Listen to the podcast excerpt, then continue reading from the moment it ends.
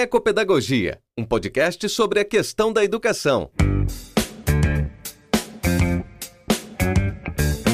Olá, educadoras e educadores. Chega mais. Vamos bater um papo sobre educação?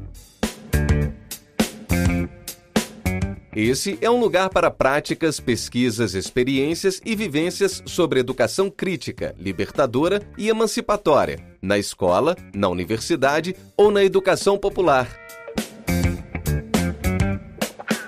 São verdadeiros círculos de diálogo com educadores e pesquisadores de vários lugares do mundo. Bem-vindo ao podcast Ecopedagogia.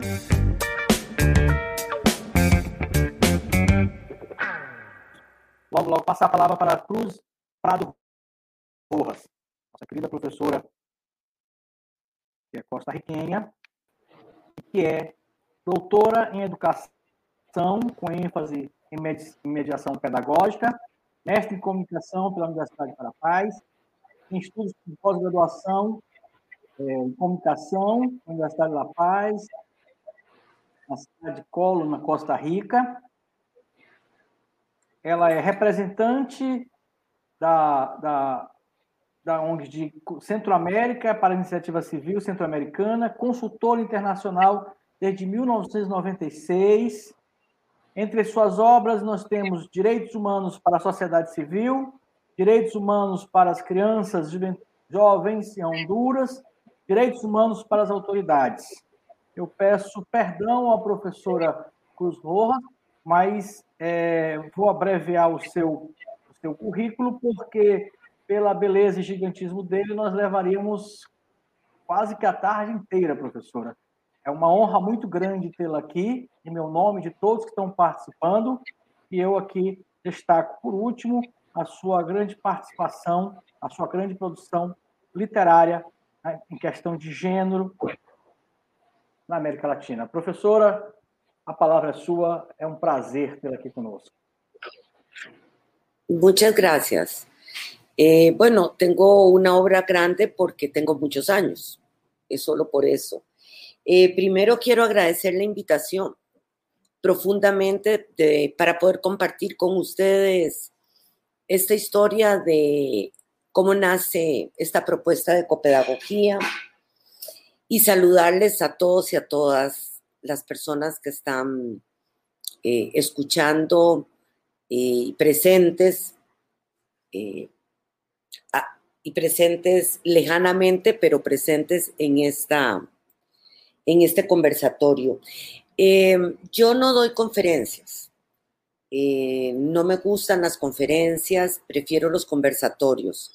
Así es que no voy a ocupar probablemente todo mi tiempo voy a presentar aquellas cosas que desde mi percepción me parecen relevantes en torno a la génesis de esta propuesta y, y todos los elementos que emergen a partir de la propuesta de Freire en la, en la ecopedagogía. Eh, antes de empezar a hablar de la propuesta y cómo emerge, quería comentarles que estuvimos conversando largo tiempo con el profesor Ivo y yo acababa de caer en la cuenta de que mm, ecopedagogía y ciudadanía planetaria ya no era un título que me gustaba para el libro porque en realidad la ecopedagogía sí como propuesta, pero la ciudadanía no porque el concepto de ciudadanía tiene un origen totalmente patriarcal. Y en realidad, para poder sentir, vivir la ecopedagogía, lo que se necesita es cuidadanía. Y esa palabra surge de un grupo de mujeres en Buenos Aires y realmente me aclaró la situación. La ciudadanía todavía la siguen ejerciendo los hombres fundamentalmente hasta hace muy poco tiempo y todavía en algunas partes somos ciudadanas de segunda clase las mujeres y, se inicia precisamente en el concepto griego de hombres y que tenían posesiones. No eran todos los hombres tampoco.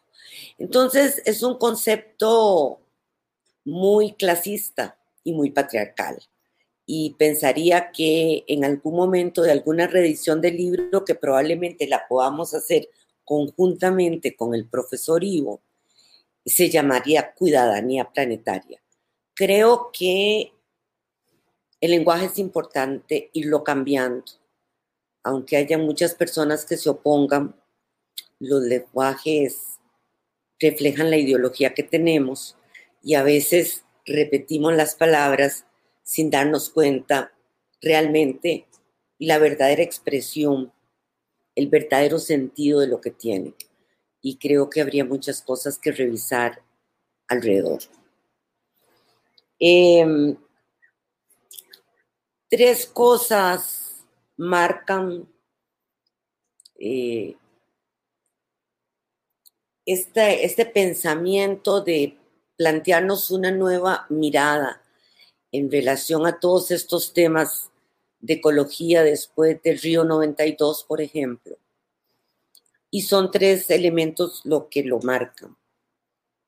Eh, uno, la lectura fuerte de parte de Francisco Gutiérrez y de mi persona alrededor de todas estas nuevas propuestas eh, desde la ciencia de frontera.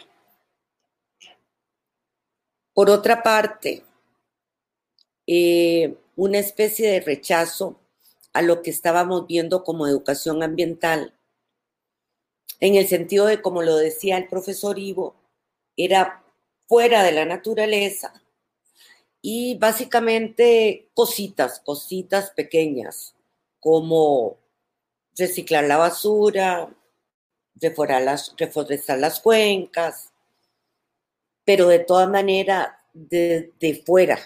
Y nosotros como seres humanos cuidándola. No, es que no es cuidándola, es cuidándonos. Eh, esa propuesta de educación ambiental nos hacía mucho ruido, no nos molestaba mucho. Y por último, la Carta de la Tierra.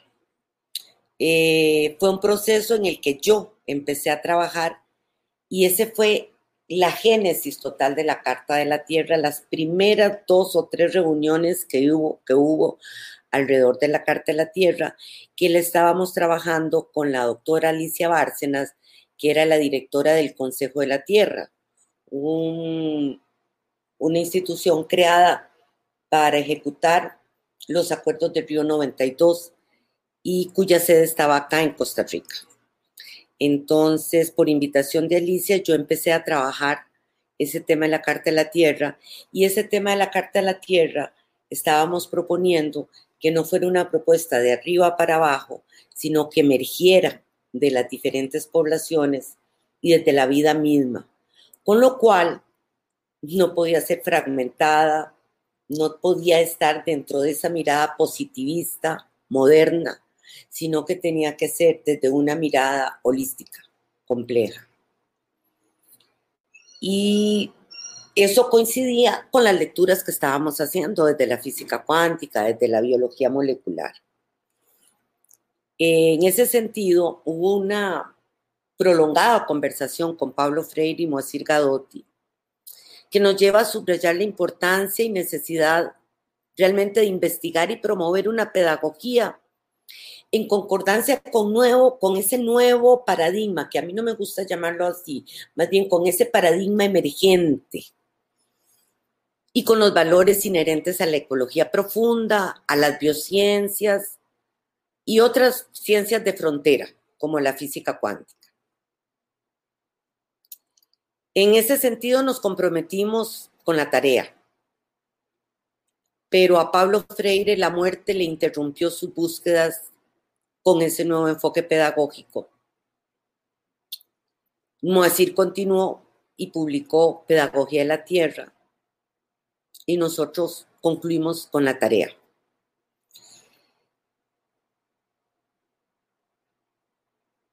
En agosto de 1999, el Instituto Pablo Freire lanza en Sao Paulo el movimiento de copedagogía como motivo de la publicación de este libro en portugués por la editorial Cortés. Del 23 al 26 de marzo del 2000 se lleva a cabo en la Universidad de Porto el primer foro internacional sobre copedagogía y ciudadanía planetaria y días después en, en la ciudad de Bolonia. Las reflexiones surgidas en los tres foros en torno a ese nuevo espacio pedagógico fue lo que nos obligaron a profundizar con vistas a una mayor clarificación y precisión esta nueva propuesta pedagógica. Vamos a precisar algunas de esas inquietudes. Eh, uno es la desmotivación política de numerosos grupos tanto educación popular, de sindicatos, en fin, de esa, de las redes sociales.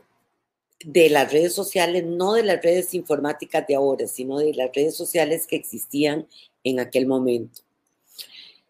Y que, que sumaba el cierre de muchos espacios de participación ciudadana, con lo cual urgía recuperar la dimensión política esa dimensión política basadas en algunos de los principios y valores de la planetariedad, en contraposición a la globalización.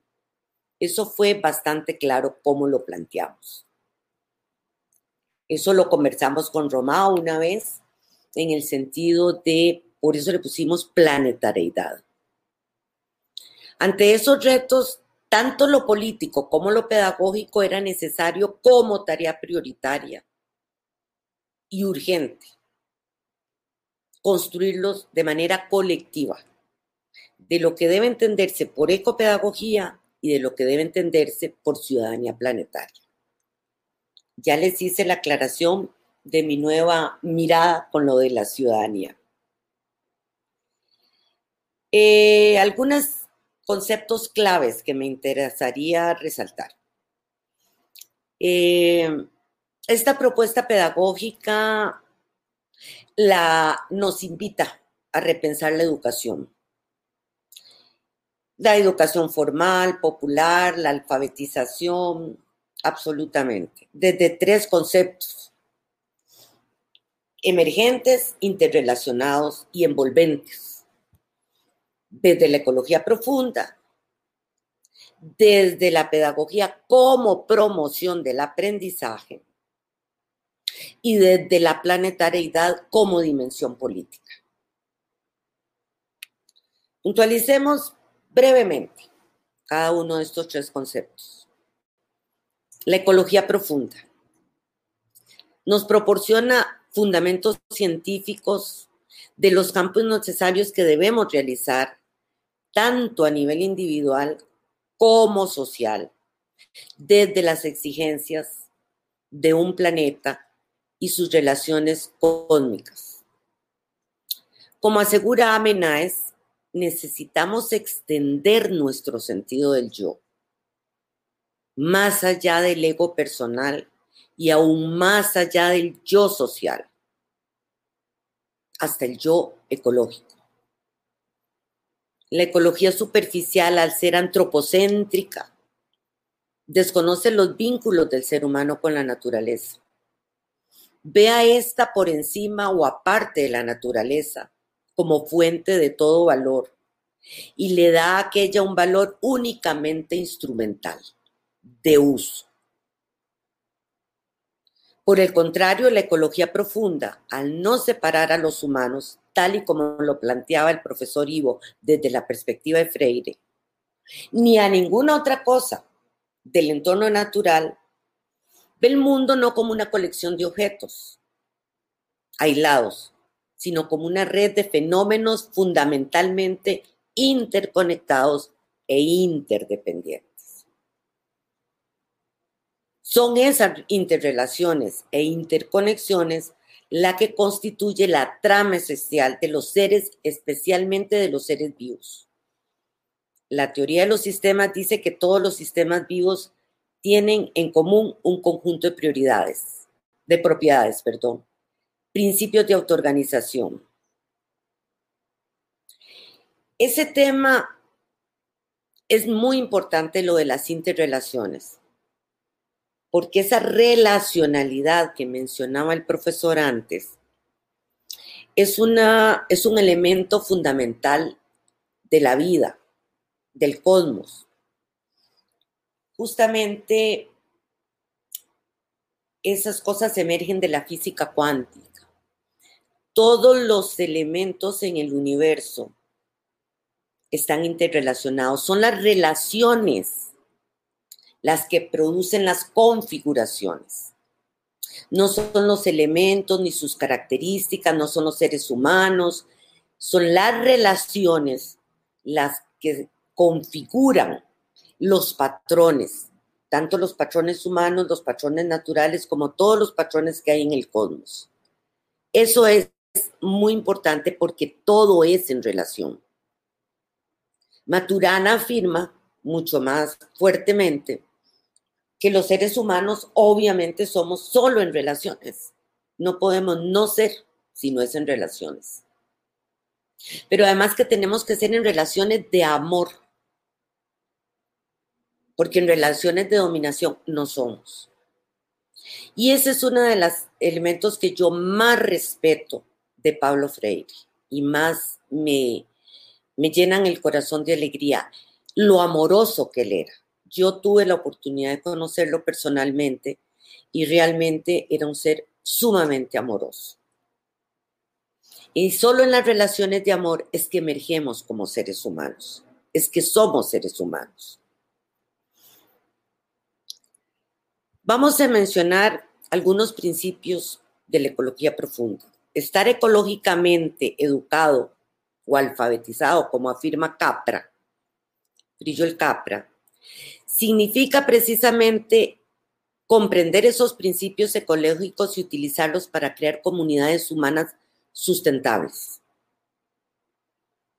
Necesitamos reinstalar nuestras comunidades, incluyendo las educativas, las de negocios y las políticas, de modo que los principios de ecología se manifiesten en esos principios de educación, de empresa y de política. O sea, no se trata de tener una educación solamente, sino que esos principios tienen que impregnar todas las áreas del saber y todas las facetas de nuestra vida.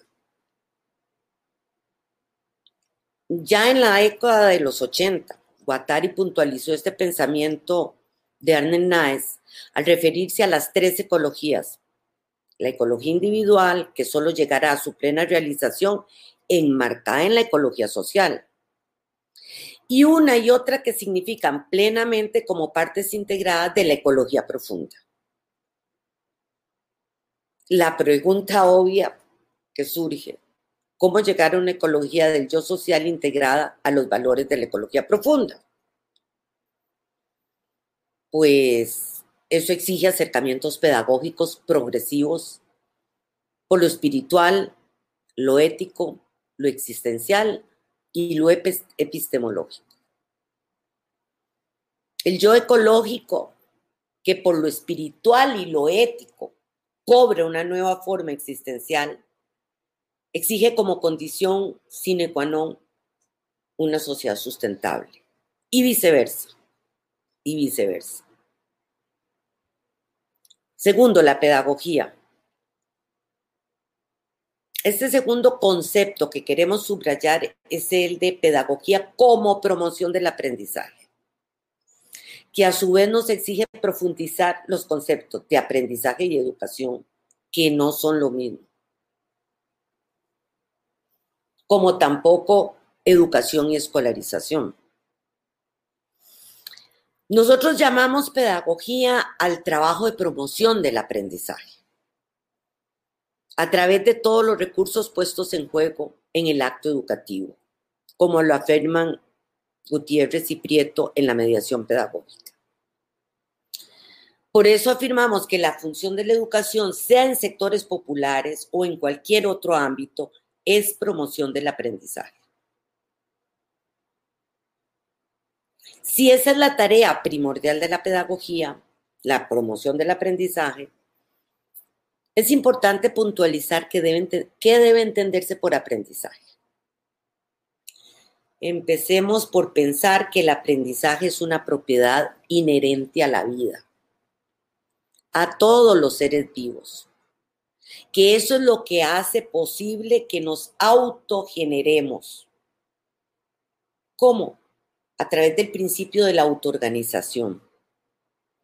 Autoorganizamos la información que recibimos del medio para al devolverla al medio lograr nuestro acople estructural con el medio, lograr esa capacidad de adaptación que nos permite estar vivos.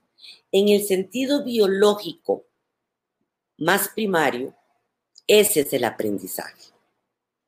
Obviamente eso se complejiza, por ejemplo, en el caso de los seres humanos, con sistemas mucho más sofisticados incluso que el neuronal, como el sistema inmunológico.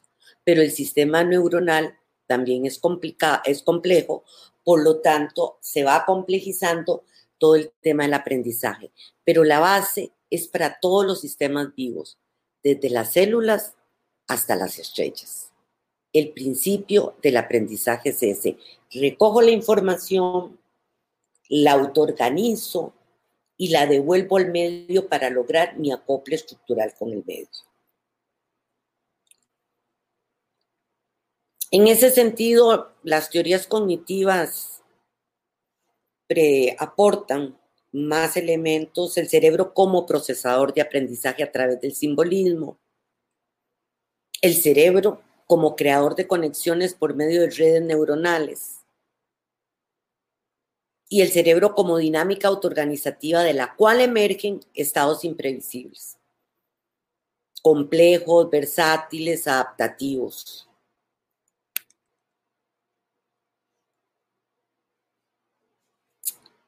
Aun cuando una de estas tres corrientes de pensamiento ofrecen aspectos diferentes del aprendizaje, los tres están interrelacionados y son complementarios, ya que los tres ven al ser humano como un ser en devenir un ser haciéndose, un ser creándose permanentemente.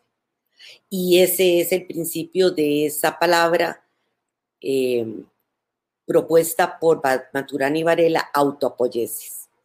En realidad somos seres siendo, pero eso no es solamente para nosotros como seres humanos, es para todos los sistemas vivos. En este proceso de autoconstitución, de autoconstrucción como seres, tenemos que darle importancia al dinamismo que por fundamentarse en el principio de autoorganización, responde mucho mejor al tipo de aprendizaje que tratamos de promover en, e, en la ecopedagogía. El proceso de vivir, según Maturana y Varela, es un proceso de cognición, como lo apunté anteriormente. El conocer es, por lo tanto, uno de los elementos esenciales que hacen posible esa autoorganización, esa autoconstrucción de todos los seres vivos. Es lo que los científicos, eh, como lo dije anteriormente, eh, Maturana y Varela denominaron autopoiesis. El significado etimológico de ese, de ese concepto es auto a sí mismo y poiesis, que en griego significa poesía y poesía significa creación. O sea, es la creación de una misma. Y todo eso es lo que diferencia hasta el momento a los seres vivos de los seres no vivos. Bueno, en este orden de ideas, aprender es una propiedad emergente de la vida. La autopoiesis da lugar a estados imprevisibles, como resultado de la búsqueda del equilibrio dinámico inherente a las interrelaciones con el medio. Y ese equilibrio siempre tendrá que ser dinámico a través de el movimiento y la disipación de energía de los sistemas vivos. Los sistemas vivos disipamos energía para crear un estado de caos que permite los cambios para regresar a un estado de orden, que es lo que permite mantener la estructura. Y en ese proceso permanente de caos-orden es donde la vida se da, crece y se multiplica y, y puede estar a través de esos cambios dinámicos.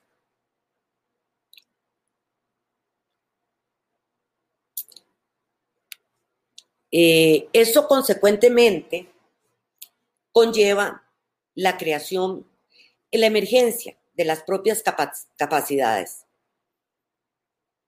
Como potencial, solo como potencial tenemos que hacerlo como más, eh, como decía Ivo, aterrizarlo precisamente en los territorios, pero como potencial lo que nos permite es esa sustentabilidad del yo social y del yo personal. Esas capacidades podemos pensarlas de otra manera en esta propuesta pedagógica.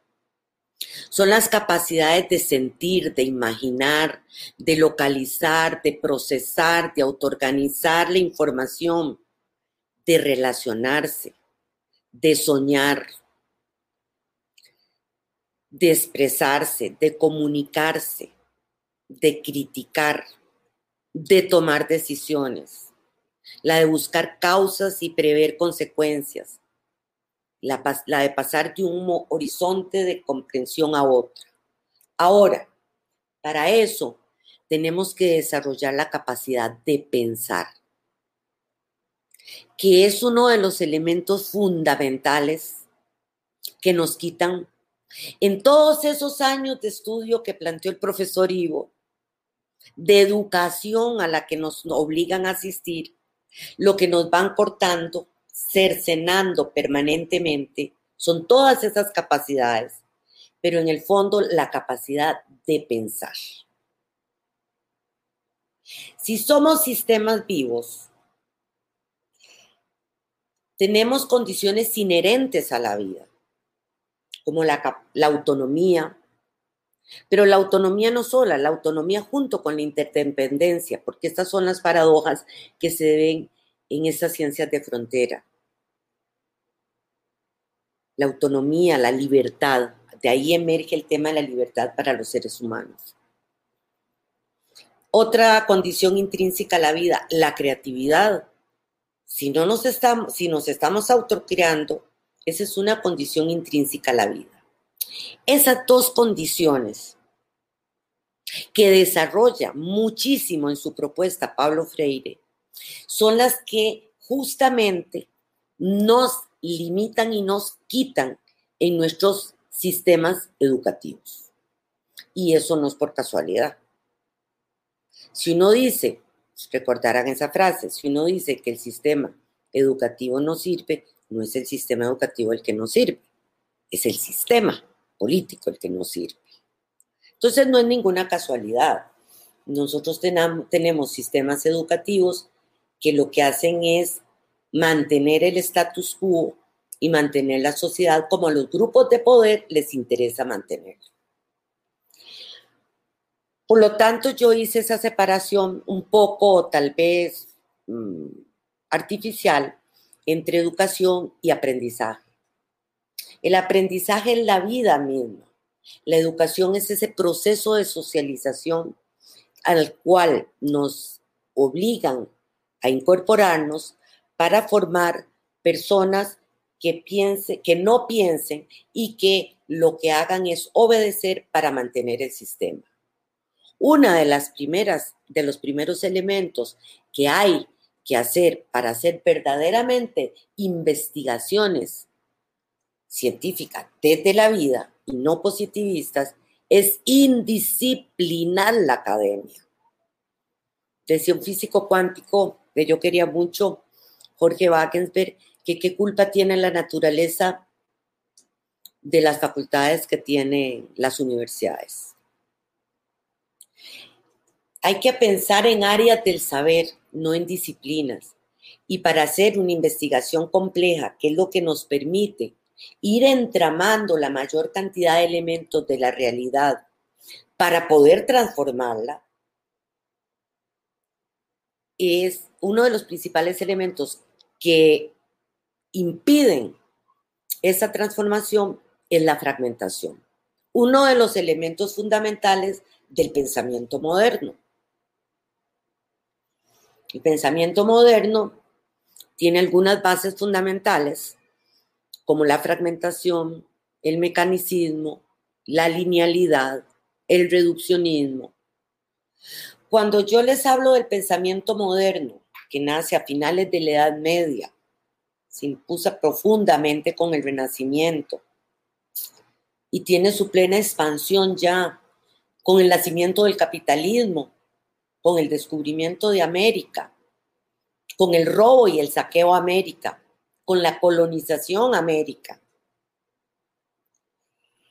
Ese pensamiento moderno, cuando yo les hablo, no estoy diciendo que estaba mal lo que planteaba Newton de ninguna manera, al contrario, hay cosas de Newton que se siguen eh, utilizando en física, o que Descartes estaba planteando malas cosas con su método de análisis que nos lleva a fragmentar todo, empezando porque fragmenta al hombre, al ser humano de la naturaleza, cuando dice, pienso, luego existo. Que de todas maneras es una idea que la retoma Descartes, pero viene desde Aristóteles. Todo ese pensamiento en ese momento era un pensamiento absolutamente necesario y fue muy valioso. Lo que pasa es que los nuevos descubrimientos de principios del siglo pasado y todo el desarrollo durante el siglo pasado y este 20 nos permiten vislumbrar otras configuraciones, otras emergencias para configurar patrones diferentes.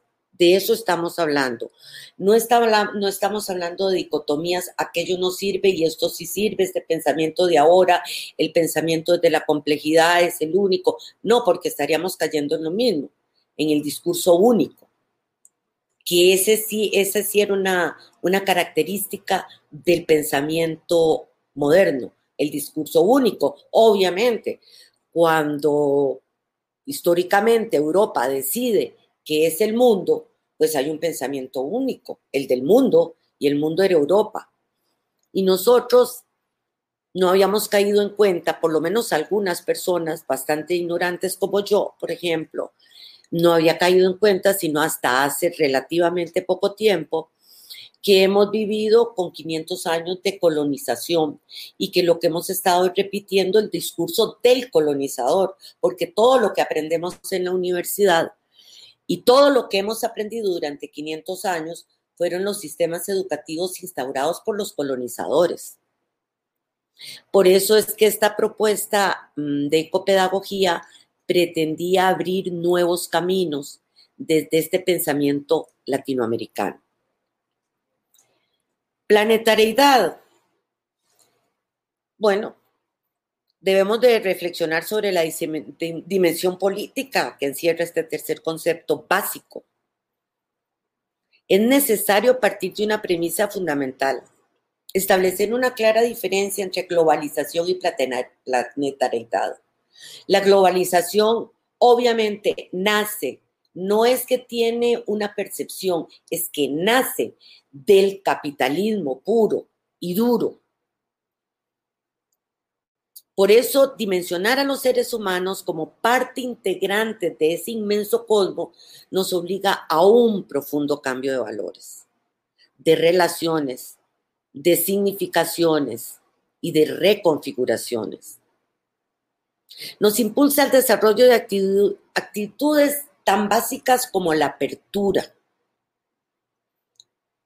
la solidaridad, ejercer nuestra subjetividad, y olvidarnos de que existe la objetividad porque no existe.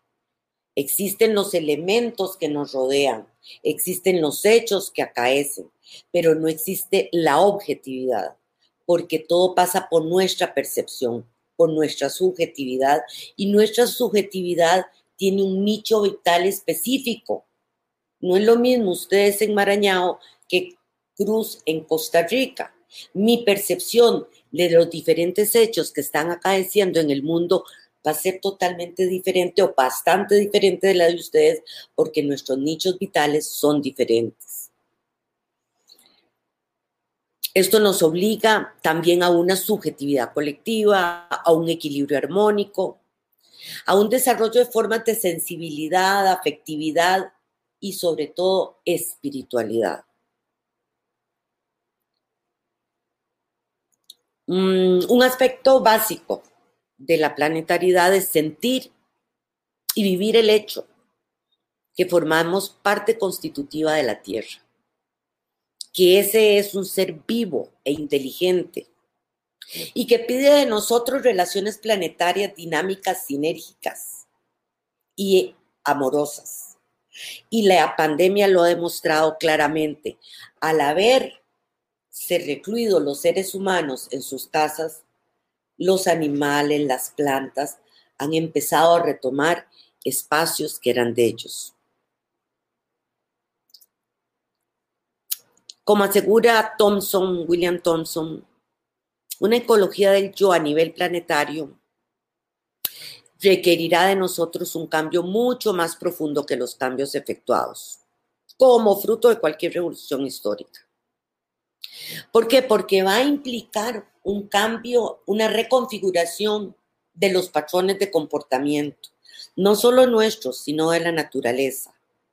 Y aquí cito un elemento que no está en la propuesta de ecopedagogía, pero que a mí me parece sumamente importante de relacionar con el pensamiento de Pablo Freire, que es el tema de la conciencia.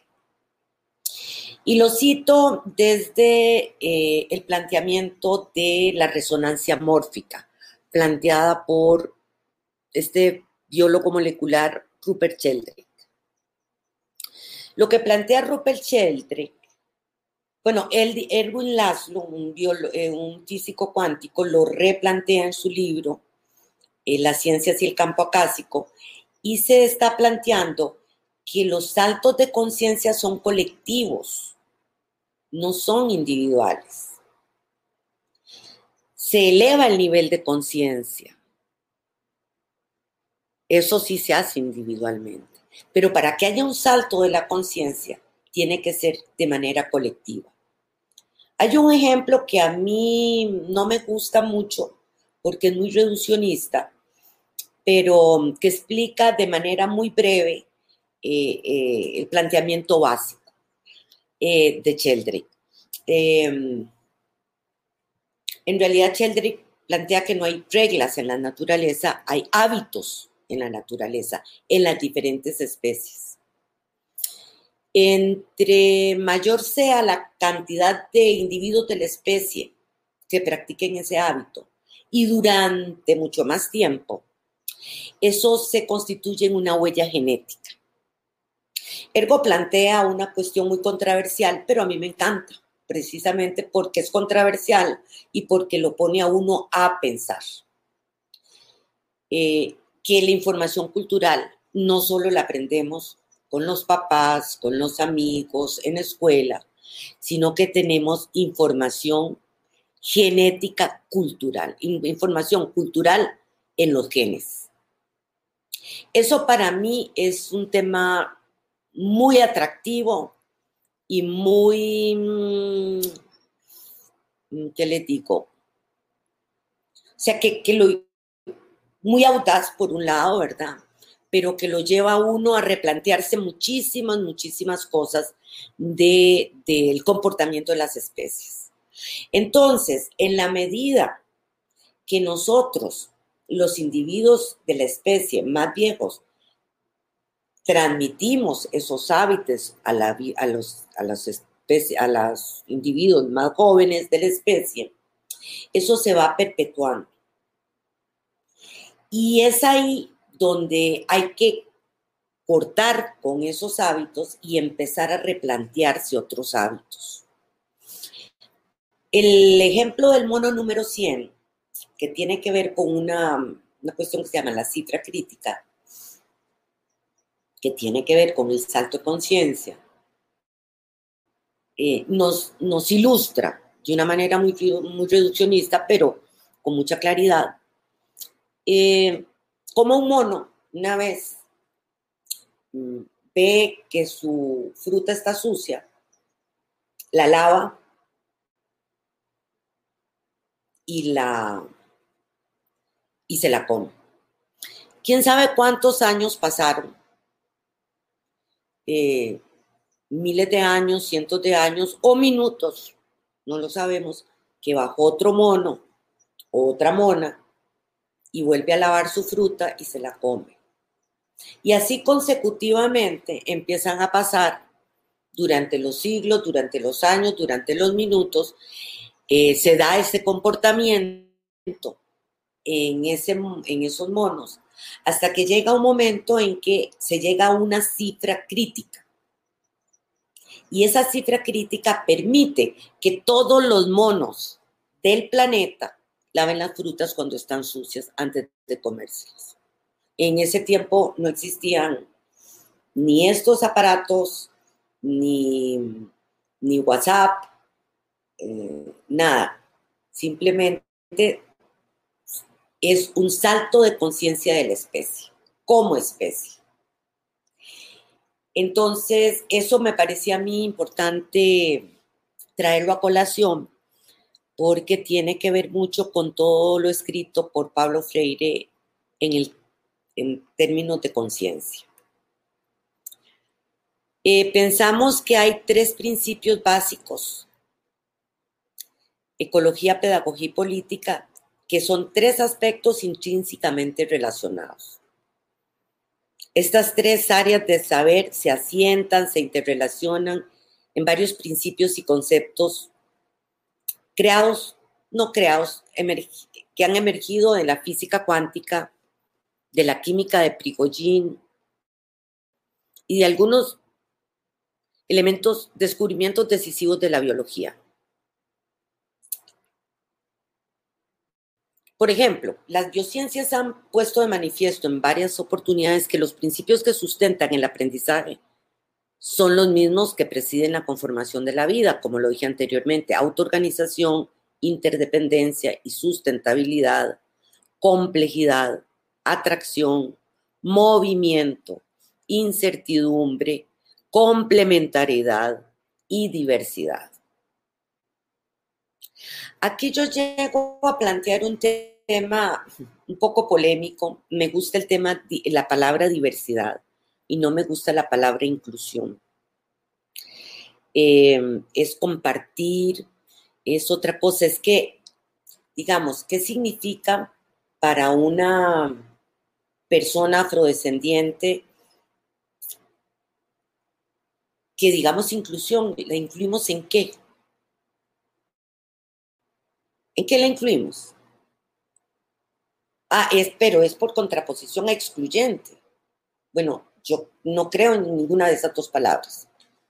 Creo que hay que cambiarlas por compartir, por convivir, por ser interdependientes. Pero no creo en ese tema. Por eso me gusta mucho más la palabra diversidad. Estos tres principios que dije anteriormente y el por qué todos los seres como organismos vivos y como sistemas sociales se desarrollan gracias a sus propios procesos de aprendizaje.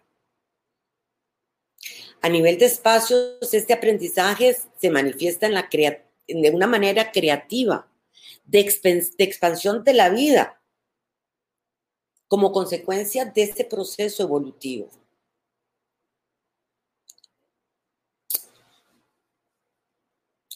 Tal vez lo importante en este proceso de crecimiento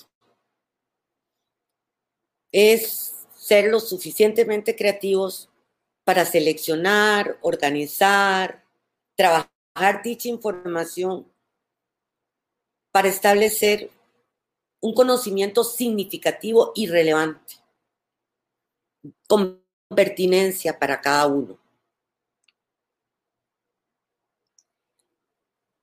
Significativo y relevante y significativo tiene que ver también con muchas de las propuestas de Pablo Freire. Porque si no tiene sentido uno no lo aprende. Como lo decía Simón Rodríguez, el maestro es Simón Bolívar. Lo que no se siente no interesa y lo que no interesa no se entiende. Todos nuestros aprendizajes tienen que tener sentido, pero el sentido se lo damos nosotros y nosotras. No nos la da el profesor, no viene desde afuera el sentido, porque el sentido, si viene desde afuera, es una imposición. En ese proceso de, auto, de aprendizaje, de construcción de mi aprendizaje y producción de mi conocimiento, es desde mí que le tengo que encontrar el sentido. Ahí es donde está la maravillosa tarea que tiene un profesor o profesora de mediar, de mediar entre esos contenidos que tiene que compartir con sus estudiantes y crear las condiciones para el aprendizaje para esas personas que aprenden. Voy a ver con algo de precisión el principio de autoorganización. Sí quisiera aportar una, dos cositas más. Eh, todos estos procesos, eh, toda esta propuesta de aprendizaje la planteamos desde la cotidianidad. Eh, y desde esa cotidianidad no responde a, a, cosas reales, específicas, sino a miradas de posibilidades, de incontables realidades. Lo real puede ser controlado y gobernado. Lo posible debe ser deseado, inspirado, soñado, recreado. Estamos frente a estas dos formas de comportamiento que son casi contrapuestos. ¿Y por qué decimos esto? Porque las conductas humanas las constituyen, se constituyen desde los deseos, desde las aspiraciones, desde los enojos, desde el amor, es decir, desde las emociones y no desde la razón. El potencial existencial está dentro de nosotros mismos, como lo están los flujos cíclicos de materia y energía, todos generados desde la mirada de posibilidades y no y como croqueadores de nuestra propia existencia. Ya lo voy a dejar ahí para cumplir con los tiempos. Gracias, muchísimas gracias por la escucha y estoy a su disposição. Muito obrigado, professora, pela sua, como sempre, extraordinária exposição. Meu caro, é, eu queria pedir para a companheira que está ajudando na produção, nossa querida Luciana, que está aí na técnica, que colocasse na tela eu, o professor Ivo e a professora Corra, se for possível. Que... Bueno.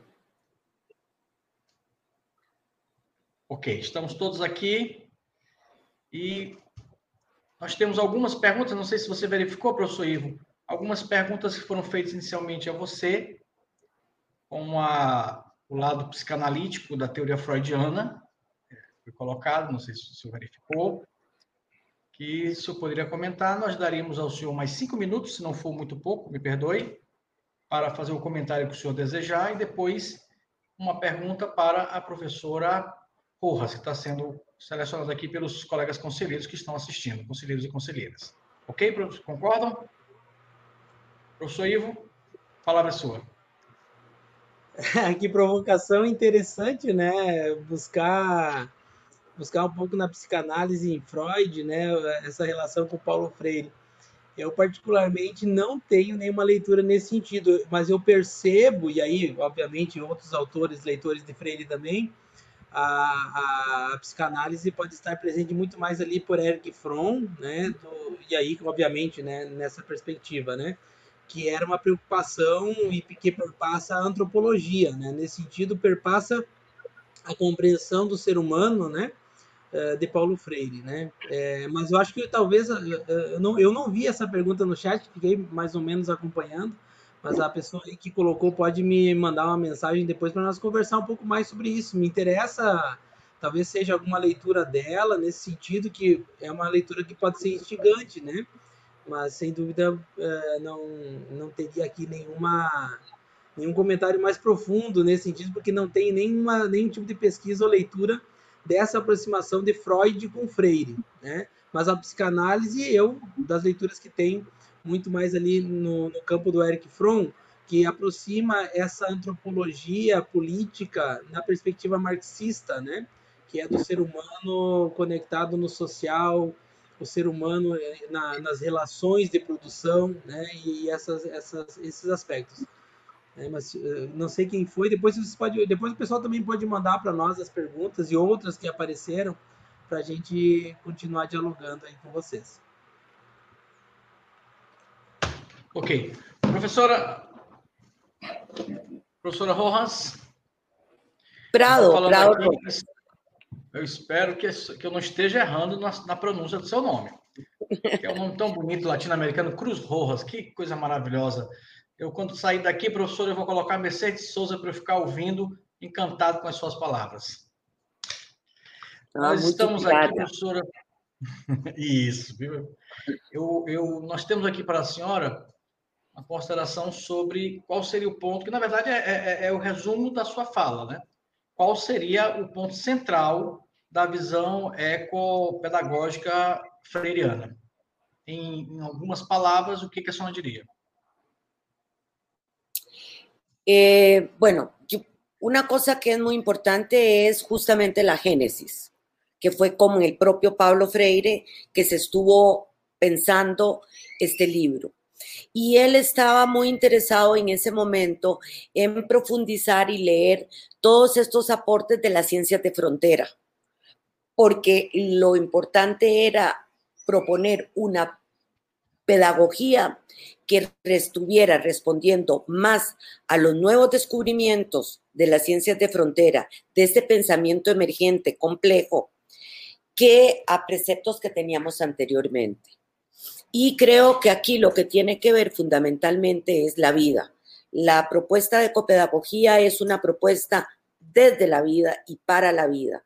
Y esas eran las propuestas de Pablo Freire en todo sentido, para los seres humanos, para todo, era desde la vida y para la vida. Creo que eso es lo más concluyente.